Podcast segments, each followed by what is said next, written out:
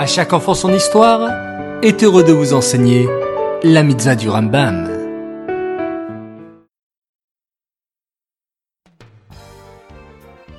Erev Tov les enfants, Shavuatov, vous allez bien?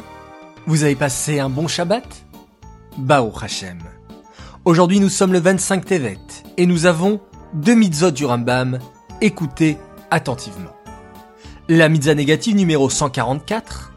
Il est interdit à un Kohen de consommer la chair du Bechor d'un animal lorsqu'il est sans défaut en dehors de Yerushalayim.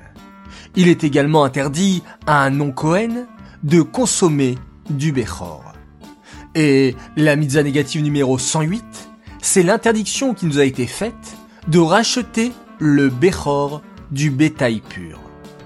Aujourd'hui les enfants, nous allons parler du premier-né. Vous savez que tous les premiers-nés garçons devaient appartenir au Cohen. Mais il existe trois sortes de premiers-nés. Le premier est le premier-né, un enfant juif. Au 31e jour, le père doit racheter son fils au Cohen en lui donnant cinq pièces d'argent. Celui-ci faisait de cet argent ce qu'il souhaitait.